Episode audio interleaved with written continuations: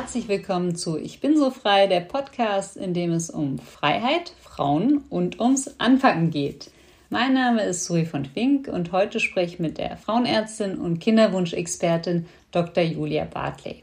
Wir sprechen über ein Thema, was in Deutschland viele als sehr privat ansehen, und zwar Sexualität und das Thema Kinderwunsch. Dr. Bartley sagt, das Thema Unfruchtbarkeit sei oft noch mit einem Makel behaftet obwohl es eine von der Weltgesundheitsorganisation anerkannte Krankheit sei. In Deutschland lasse man die Betroffenen oft mit ihrer Scham allein, denn so müssten die Krankenkassen nicht für die Behandlung zahlen und sparen einen Haufen Geld. Da das Thema so eine Privatsache ist und den Reproduktionsmedizinern teilweise unterstellt wird, sie wollten nur mehr Geld verdienen, gibt es oft keine richtige Lobby für eine bessere und modernere und tatsächlich zeitgemäße Reproduktionsmedizin. Frau Bartley ist aber Optimistin und schaut positiv in die Zukunft. Sie hofft, dass nun mit der neuen Bundesregierung endlich Bewegung in das Thema kommt, denn es gibt tatsächlich viele Ungerechtigkeiten, wie ich gelernt habe. So ist beispielsweise die Eizellspende in Deutschland im Gegenteil zu der Samenspende immer noch illegal und es gibt viele moderne Behandlungsmöglichkeiten, die das Leben der Betroffenen einfacher machen würden, aber in Deutschland einfach nicht erlaubt sind. Wer Interesse an einem aktuellen Beitrag zum Thema Gleichberechtigung und demografischen Wandel hat, der darf sich in dem Interview auf Dr. Bartleys unaufgeregte Fachexpertise freuen. Wenn ihr den Podcast mögt, gerne abonnieren und anderen davon erzählen. Ich freue mich auf euer Feedback. Den Kontakt findet ihr in den Shownotes. Viel Freude mit Dr. Julia Bartley. Hallo Frau Bartley, schön, dass Sie hier sind. Ja, hallo Frau Fink, herzlichen Dank für die Einladung. Was bedeutet Ihnen denn Freiheit? Freiheit für mein Leben, denke ich, die Möglichkeit zu haben, selbstbestimmt Entscheidungen zu treffen für die weitere Zukunft in dem eigenen Leben. Und das bedeutet ja vor allen Dingen, dass man eine gewisse Grundsicherung hat für seine eigene Existenz. Und die ist ja nicht immer selbstverständlich und gegeben. Und dann aber auch die Möglichkeit, dass man in einer Gesellschaft lebt, wo man auch als Frau freie Entscheidungen treffen kann, was die eigene berufliche Perspektive betrifft und andere Dinge. Und da ist auch in Deutschland, glaube ich, noch nicht alles erreicht. Was meinen Sie denn damit genau, frage ich jetzt gleich schon. In meinem Beruf ist es so, dass die Frauen in der Medizin ja mittlerweile die Mehrheit bilden. Also es gibt mehr Ärztinnen als Ärzte und es werden auch mehr Ärztinnen ausgebildet als Ärzte durch das Numerus Clausus System, weil die Frauen einfach im Durchschnitt jetzt bessere Abschnitte erreichen und dass das mit bedingt. Ob das jetzt richtig oder falsch ist, das will ich hier mal beiseite stellen. Aber zumindest sind die Frauen in der Mehrheit mittlerweile in der Medizin, aber nicht in den Führungspositionen. Das wusste ich gar nicht. Interessant. Also wirklich, jetzt im Durchschnitt gibt es mehr Ärztinnen als Ärzte. Mittlerweile. So, also in manchen Fachgebieten, in der Frauenheilkunde vor allen Dingen, aber nicht in den Führungspositionen, in den leitenden Positionen in der Medizin. Was ist denn Ihre Mission bzw. Ihr Fachgebiet? Ich bin Frauenärztin und habe mich spezialisiert auf die Reproduktionsmedizin, also das Gebiet, was sich mit der Fruchtbarkeit in Behandlungen von Unfruchtbarkeit beschäftigt und auch die gynäkologische Endokrinologie gehört mit dazu, also die, das Fachgebiet der Hormonlehre der Frauenheilkunde. Was bedeutet das, der Hormonlehre? Gynäkologische Endokrinologie befasst sich mit Hormonerkrankungen im weitesten Sinne im Zusammenhang mit den weiblichen Hormonen. Es gibt ja auch noch die internistische Endokrinologie, da geht es um die Erkrankung an Schilddrüse oder Nebennierenrinde und wir beschäftigen uns mit dem Fokus auf die weiblichen Hormonstörungen. Zum Beispiel meinen Sie dann irgendwie, dass man vor seinen Tagen dann irgendwie besonders anfällig ist zu weinen oder emotional zu sein oder sowas ist damit auch gemeint? Na, da beschreiben Sie ein Syndrom, das heißt prämenstruelles Syndrom, also wovon gar nicht so wenig Frauen betroffen sind. Aber das ist eigentlich kein Ausdruck einer Hormonstörung, sondern dass bei den Frauen es eine besondere Empfindlichkeit gegenüber den normalen zyklischen Schwankungen und Veränderungen von Hormonen gibt. Und wir können das nicht gut erklären, warum bei diesen Frauen es so ist, dass sie so empfindlich auf ihre hormonellen Schwankungen reagieren. Aber das ist eigentlich schon, dass man das hat, ein Ausdruck dessen, dass man einen guten Zyklus hat und damit auch die normalen zyklischen Schwankungen im Zyklus. Ja, das ist aber eine der Dinge, mit denen ich mich beschäftige. Aber zu der Hormonlehre gehört eigentlich alles, was die Verhütung betrifft, die überwiegend hormonell, ja zumindest im Moment noch ist, was die effektiven Verhütungsmethoden betrifft. Aber eben auch hormonelle Zyklusstörungen, vorzeitige Wechseljahre, auch Intersexualität und was das bedingt für den Hormonhaushalt. Und dann habe ich auch über viele Jahre jetzt schon eine Spezialsprechstunde für Transsexualität. Wow, sehr spannend, was Sie alles abdecken.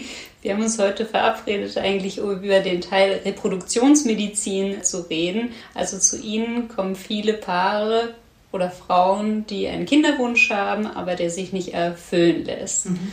Dazu habe ich mich ein bisschen vorbereitet und auch Fachartikel gelesen und insgesamt lässt sich ja schon feststellen, dass in Deutschland ja die Gesetzgebung oder beziehungsweise die Möglichkeiten sich gar nicht den gesellschaftlichen Normen und Werten angepasst haben, sondern irgendwie um ein paar Jahre zurück sind und auch, dass die Reproduktionsmedizin eigentlich viel weiter ist, als sie hier in Deutschland angewandt wird. Stellen Sie das auch so fest? Wo sehen Sie eigentlich so die Schlüsselprobleme in dem Bereich? Ja, wir als Reproduktionsmediziner stehen eigentlich vor einem Patchwork an Bestimmungen, Regelungen, Gesetzgebungen, das in sich so kompliziert ist, dass es auch keinen Sinn macht, das jetzt hier auseinander zu pflücken. Aber letztendlich ist festzustellen, dass unsere in Deutschland geltenden Regelungen der Reproduktionsmedizin nicht mehr den Ansprüchen der moderne Reproduktionsmedizin gerecht werden und den Paaren auch nicht gerecht werden. Also das eine ist ja so die medizinische Seite, aber das andere sind ja auch die gesellschaftlichen Fragen und Aspekte daran. Und es fußt eigentlich alles auf einem Reproduktionsmedizingesetz von 1990. Das ist das sogenannte Embryonenschutzgesetz. Das war das erste Gesetz, was verabschiedet wurde, um naja, diesen neuen Bereich der Reproduktionsmedizin zu regeln und zu regulieren, weil man Sorge hatte, dass durch diese neuen reproduktiven Möglichkeiten moralische Grenzen überschritten werden. Und dann spielt bei diesen Dingen in Deutschland auch immer sehr unsere Geschichte, glaube ich, noch mit rein.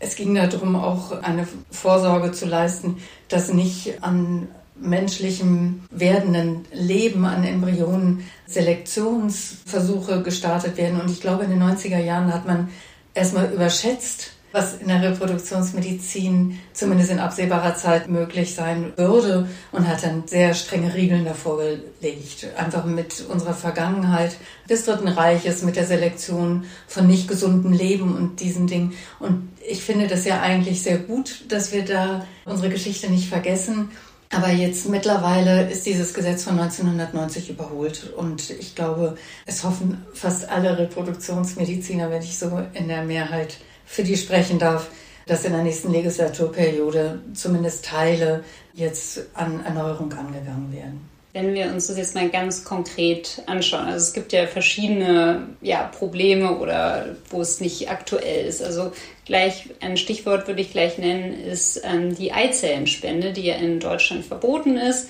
aber in anderen Ländern möglich ist was dazu führt, dass die Personen, die sich das leisten können, dann ins Ausland gehen, anstatt es in Deutschland zu machen. Wie ist denn da die Thematik oder die Sachlage? Also die Eizellspende ist genau das Thema, was alle hoffen, dass das zumindest als Teilaspekt jetzt angegangen wird. Und das betrifft gerade dieses Embryonenschutzgesetz, was es eben verbietet. In diesem Gesetz, dass Eizellen von einer anderen Frau auf eine Frau übertragen werden dürfen. Vielleicht darf ich noch mal kurz einhaken für diejenigen, die sich jetzt damit nicht mhm. vielleicht jeden Tag beschäftigen. Also Samenspende ist ja in Deutschland erlaubt. Also wenn der Mann ein Problem hat und man irgendwie als Paar Kinder bekommen will, dann kann der Mann sich helfen lassen und sozusagen eine Samenspende nehmen. Aber als Frau, wenn die unfruchtbar ist und die Eizellen nicht mehr gut genug sind, dann hat sie einfach in Deutschland Pech gehabt, oder? Ja, so ist es.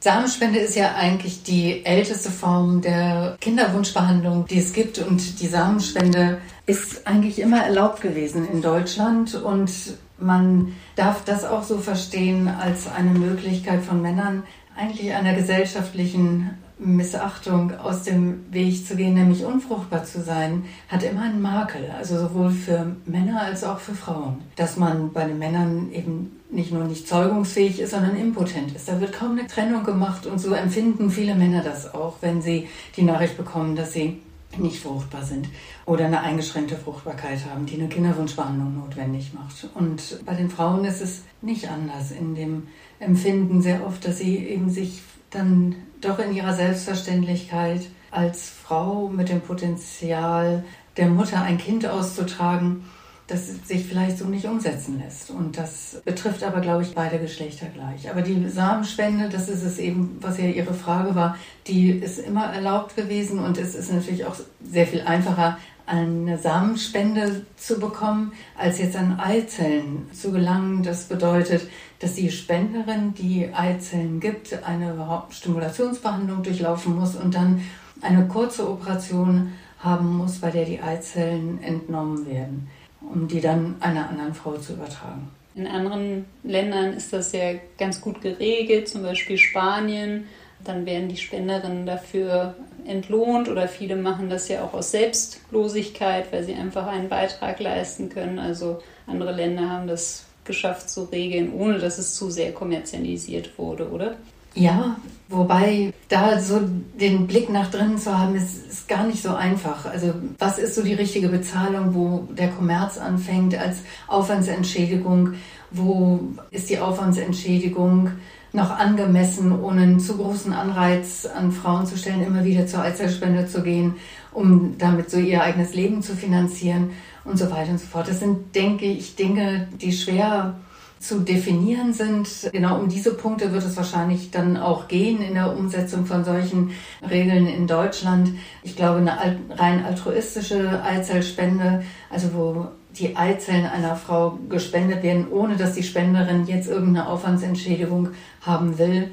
Das werden die wenigsten noch in Frage stellen, weil medizinisch einfach die Risiken für die Eizellspenderin mittlerweile auch so gering sind und so eng umrissen sind, dass es ethisch und medizinisch verantwortbar ist. Aber eben genau mit dieser Aufwandsentschädigung, da fangen schon die großen Dispute an, wo da die richtige Grenze ist. In Spanien hat die Eizellspende schon einen gewissen kommerziellen Aspekt. Das, glaube ich, darf man nicht anders betrachten. Gerade in Spanien gibt es die Problematik, dass alle Eizellspenden grundsätzlich anonym sind. Da sind offene Spenden, wo also das Kind, was aus dieser Behandlung gezeugt wird, dann einen Zugriff haben kann auf die genetische Mutter, sind per Gesetz verboten. Das mhm. gleiche gilt in Spanien aber auch für die Samenspende also die männliche Spende, also nicht nur die weibliche. Und mit dieser Gesetzgebung tue ich mich wiederum sehr schwer, weil das den Aspekt der Kinder so völlig außen vor lässt, weil ich glaube, für unsere eigene Identitätsstiftung ist zum einen ganz wichtig, natürlich, wer unsere Eltern sind und die Eltern eines Kindes sind eigentlich erstmal die sozialen Eltern. Aber jetzt wird es getrennt. Ja, das gibt es, man nennt das auch juristisch ein ganz furchtbarer Begriff, die gespaltene Eltern schafft. Und für Kinder ist es, glaube ich, aber für Nachkommen, die aus einer reproduktionsmedizinischen Behandlung gezeugt worden sind, wo eben eine sogenannte dritte Partei durch Samenspende, Eizellspende mit beteiligt ist, ist es extrem wichtig, dass sie die Wahl haben, später in ihrem Leben einen Zugang zu haben auf die genetischen Eltern, mhm. also Vater oder Mutter. Ja, jetzt haben Sie das, das Spannungsfeld ja schön aufgeblättert, sozusagen für die Diskussion, die wir hoffentlich in der Zukunft dazu haben werden.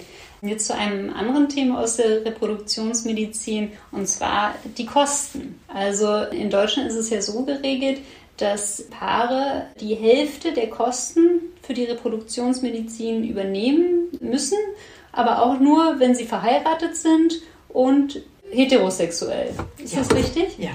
Und das sind auch völlig anachronistische Bestimmungen. Also das hat mit unserer Gesellschaft, in der wir heutzutage leben, gar nichts mehr zu tun. Also zunächst möchte ich hier kritisch anmerken, dass die WHO schon vor vielen Jahren Unfruchtbarkeit in den Katalog von Erkrankungen hereingenommen hat. Also es ist eine von der WHO anerkannte Erkrankung. Und es ist, glaube ich, die einzige von der WHO anerkannte Erkrankung, die in unserem medizinischen System nicht voll abgedeckt wird an Leistung von den gesetzlichen Kassen. Das Weitere ist, dass eben spätestens seit auch der Zulassung der Ehe für alle in Deutschland, wo wir ja schon extrem spät waren im Vergleich zumindest zu den anderen westeuropäischen Ländern, diese Gesetzgebung, dass nur heterosexuelle Paare, die verheiratet sind, von der Kasse eine 50-prozentige Leistungserstattung bekommen, nicht mehr zeitgerecht ist. Mhm. Aber die Gesetzgebung, die geht ja in Deutschland eigentlich noch weiter weil in den meisten Ländern in Deutschland, also ärztliche Therapiemöglichkeiten werden durch die Landesärztekammern für jedes Land geregelt und es gibt für die Reproduktionsmedizin Verordnungen und die sind von Land zu Land zum Teil unterschiedlich. Es gibt aber auch zwei Länder, die keine Verordnung haben. Da ist man dann in einem gesetzesfreien Raum, wenn man so will. Das sind Bayern und Baden-Württemberg. Deswegen ist es so, dass eben die homosexuellen Paare vor allen Dingen sich in diesen beiden Ländern behandeln lassen. Eine ganz große Ausnahme ist noch Sachsen-Anhalt, wo nach der Landesärztekammer sowohl lesbische Paare als auch Singlefrauen behandelt werden dürfen. Das hat die Landesärztekammer mir, als ich in Magdeburg meine Tätigkeit aufgenommen hatte, vor drei Jahren zugesagt. Und das ist damit die erste Landesärztekammer, die auch für Solofrauen eine Behandlung möglich macht. Ausdrücklich. Und dann gibt es Hamburg noch als weitere Ausnahme wo lesbische Frauen nach der Landesärztekammerverordnung auch behandelt werden dürfen. Aber in Berlin und Bayern gibt es halt keine Landesärzteverordnung und deswegen gibt es einige Reproduktionsmediziner, die da schon seit vielen Jahren die sowohl lesbische als auch Solofrauen behandeln. Das machen aber auch nicht alle. Jetzt, wo Sie das so sagen, also WHO erkennt das als Erkrankung an und in, in Deutschland haben wir ja klar ein demografisches Problem. Wieso sträuben sich die Krankenkassen so oder die Politik dafür, ja, Leistungen zu bezahlen und das den Paaren schwerer zu machen? Ich glaube, das hat einen ganz einfachen Grund. Die können dadurch Geld sparen. Bis 2008 war, glaube ich, war es so, dass die Kassen die volle Leistung übernommen haben und dann beschlossen hatten, sie zahlen nur noch 50 Prozent der Kinderwunschbehandlung. Und ein Kinderwunsch ist ein so intrinsischer Wunsch und ein so selbstverständlich genommener Wunsch für uns Menschen, wenn wir den denn umsetzen wollen, dass der in seiner Existenz eigentlich nicht hinterfragt wird und die Umsetzung dann des eigenen Kinderwunsches auch kaum hinterfragt wird, was so die eigenen Motivationen sind. Also wenn ich Paare frage, warum sie sich denn ein Kind wünschen und jetzt eine Kinderwunschbehandlung machen wollen, finden die meisten diese Frage irritierend. Das heißt, die ist einfach in uns selbstverständlich und es gibt so einen schönen Begriff im Englischen, das heißt Genes are calling. Und ich weiß jetzt nicht, inwiefern wir von unseren Genen wirklich in allem so fremdgesteuert sind, aber es ist einfach schon, muss man sagen, so ein sehr intrinsischer Wunsch, der da ist. Und dann setzen eben die Patienten oft auch alles dran, die Behandlung dann irgendwie noch finanzieren zu können. Und ich glaube auch, das ist wahrscheinlich etwas, was die Kassen so angenommen haben und was sich in der Tat auch so, so widerspiegelt. Es gibt für Deutschland leider keine guten Erhebungen bei wie vielen Paaren jetzt die Bezahlung der Grund ist oder das Geld der Grund ist, letztendlich nicht so eine Behandlung durchzuführen. Das wäre eigentlich auch interessant, das rauszufinden. Aber so eine Studie durchzuführen, die ist sehr schwierig, weil das betrifft ja vor allen Dingen dann auch Paare, die erst gar nicht den Weg in so ein Kinderwunschzentrum gehen. Und das heißt, das ist dann diese Dunkelziffer. Dazu gibt es schon ein paar Umfragen mehr aus dem Ausland, aus dem westlichen als aus Deutschland. Die sagen, fast die Hälfte der Paare, die von Unfruchtbarkeit betroffen sind, ziehen eine Kinderwunschbehandlung gar nicht in Erwägung. Und wie viel Prozent davon jetzt aber vor allen Dingen das aus pekuniären Gründen nicht tun oder weil sie so eine Behandlung nicht durchlaufen wollen, das ist offen. Also dazu gibt es keine gute Evidenz. Also ich wiederhole nochmal, also Deutschland schrumpft. Die meisten Menschen sind intrinsisch motiviert, Kinder zu haben. Und trotzdem wird denen das Leben schwer gemacht, beziehungsweise man ist ja über die Möglichkeiten gar nicht so aufgeklärt, oder? Ja, ich glaube auch das Thema Unfruchtbarkeit oder Fruchtbarkeit oder Unfruchtbarkeit, das sind ja alles immer noch so etwas Tabuthemen, betrifft ja eigentlich auch unsere Verhütung. Auch die Verhütung müssen Frauen selber bezahlen. Also da fängt es ja schon an mit der Ungerechtigkeit. Alles das, was was mit unserer Reproduktion zu tun hat, wird so etwas außen vor gehalten. Dann hat natürlich Verhütung auch was mit Sexualität zu tun, Sexualität auch was mit Lust zu tun. Dann kommt dann gleich so diese Frage, ja, warum sollen wir denn das, was mit Lust zu tun hat, über die Kassen bezahlen? Aber wir nehmen dann unser System als selbstverständlich, wo die Frauen allein dafür verantwortlich sind, zumindest ab dem 21. Lebensjahr. Und ich habe in einem anderen Gesundheitssystem viele Jahre gearbeitet, was in Deutschland immer gerne belächelt wird, das ist der NHS der eigentlich nur ein Drittel des Volumens Budgets hat, was Deutschland hat, aber da kriegen alle alles an Verhütungsmethoden selbstverständlich über den Staat bezahlt. Also von jedem in Kondom. Großbritannien. In Großbritannien. Von jedem Kondom bis zur Sterilisation wird überhaupt nicht in Frage gestellt. Und hier wird meistens, wenn ich Vorlesungen halte und dann frage ich Studenten, wenn ich die Verhütung betreffe, auch mal, was halten Sie denn davon? Sind Sie dafür? Ja, nein, dass die Kasse eben die Verhütung bezahlt und dann sagen die Mehrheit, nö. Weil wir daran gewöhnt sind und das ist das, eben dann dass auch, es Privatsache ist. Dass es Privatsache ist und dazu müsste eigentlich eine Krankenkasse nicht zuständig sein. Und das denke ich schon, da fängt es an und bei der Reproduktionsmedizin hört es auch, auch da denke ich, ist der Staat eigentlich oder sind die Krankenkassen in diesem Sinne bei uns dann im vollen Umfang eigentlich mitverantwortlich, das zu übernehmen, wie andere Erkrankungen eben auch.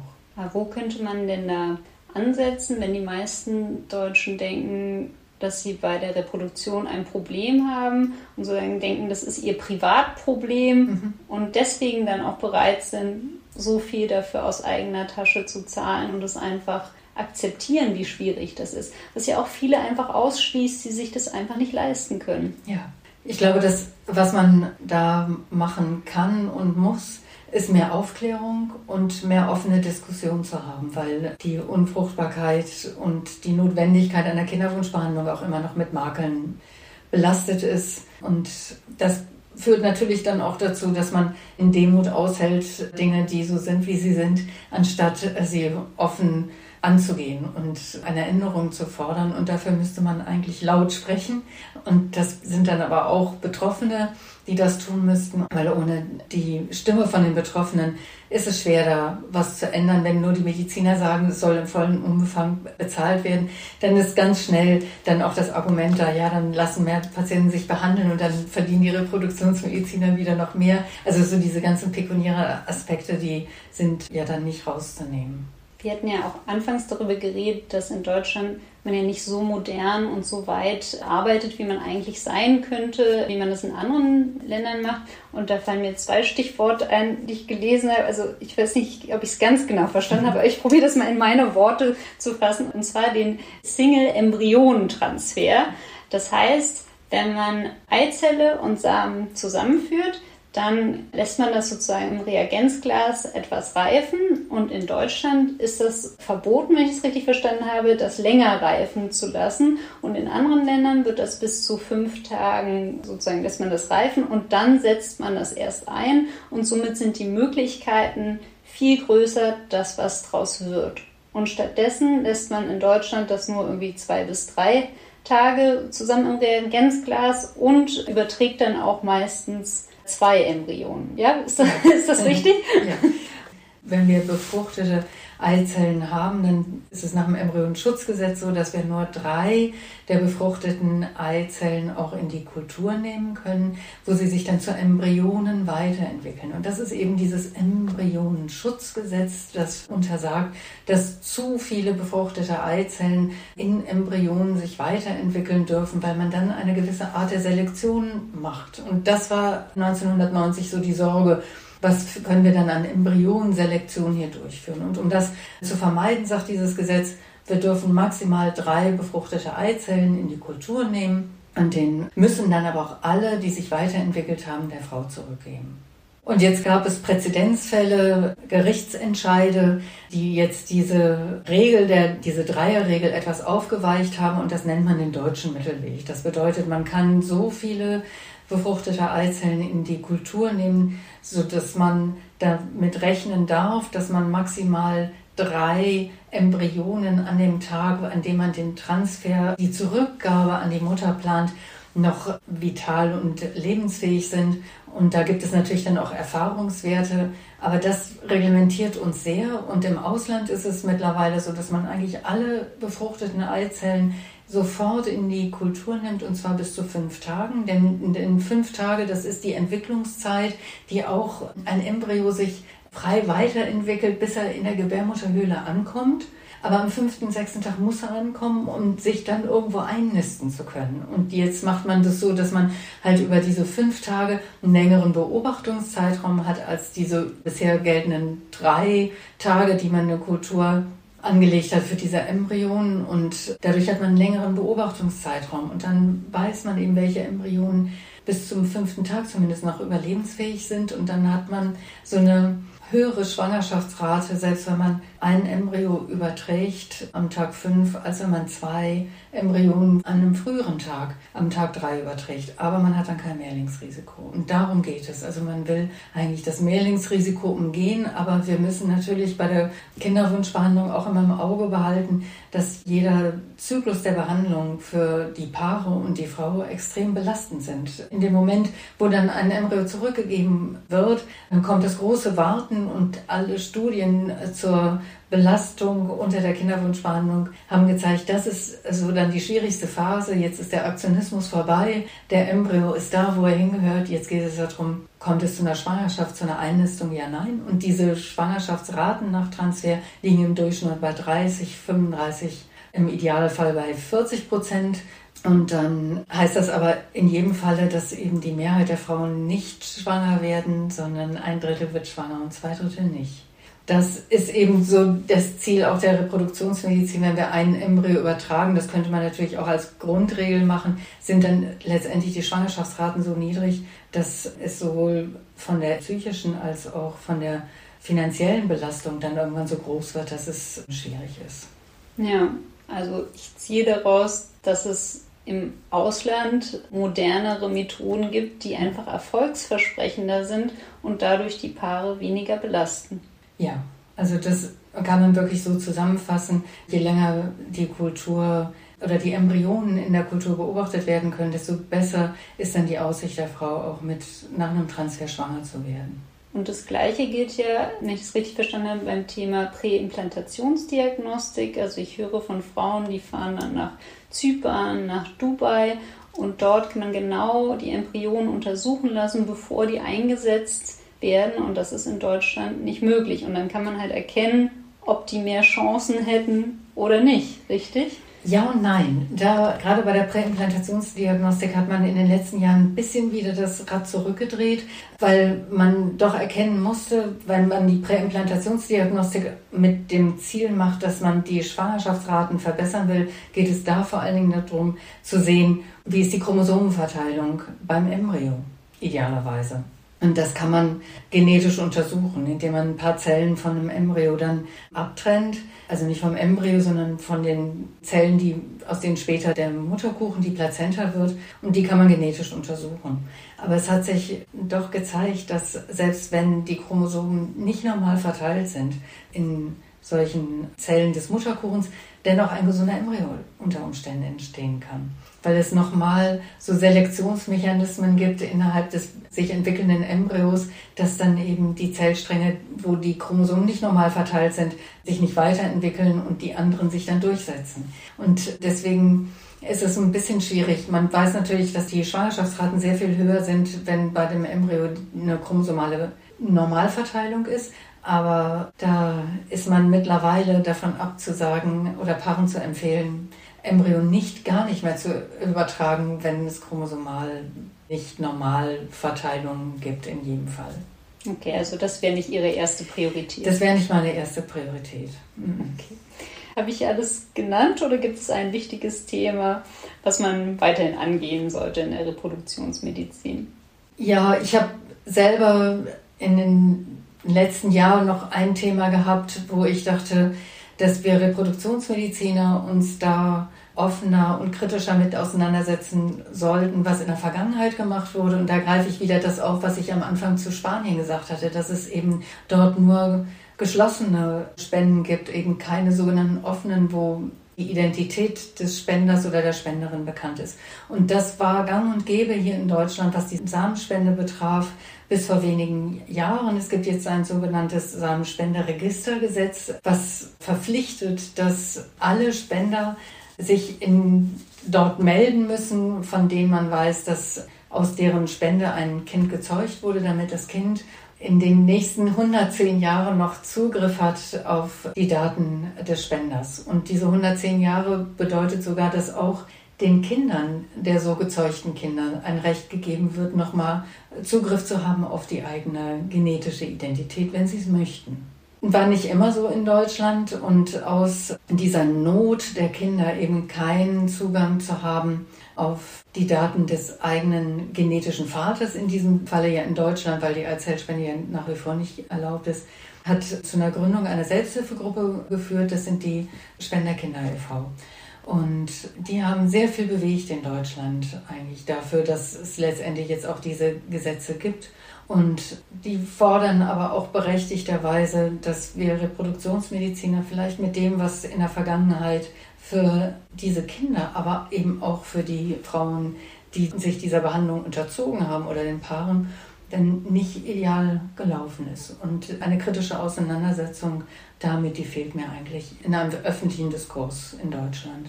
Jetzt, wenn wir nach vorne schauen, also jetzt die neue Bundesregierung ist in der Bildungsphase, wir haben schon ein bisschen darüber geredet, auch im Wahlkampf war ja Reproduktionsmedizin gar kein Thema, weil das auch als privat angesehen wird.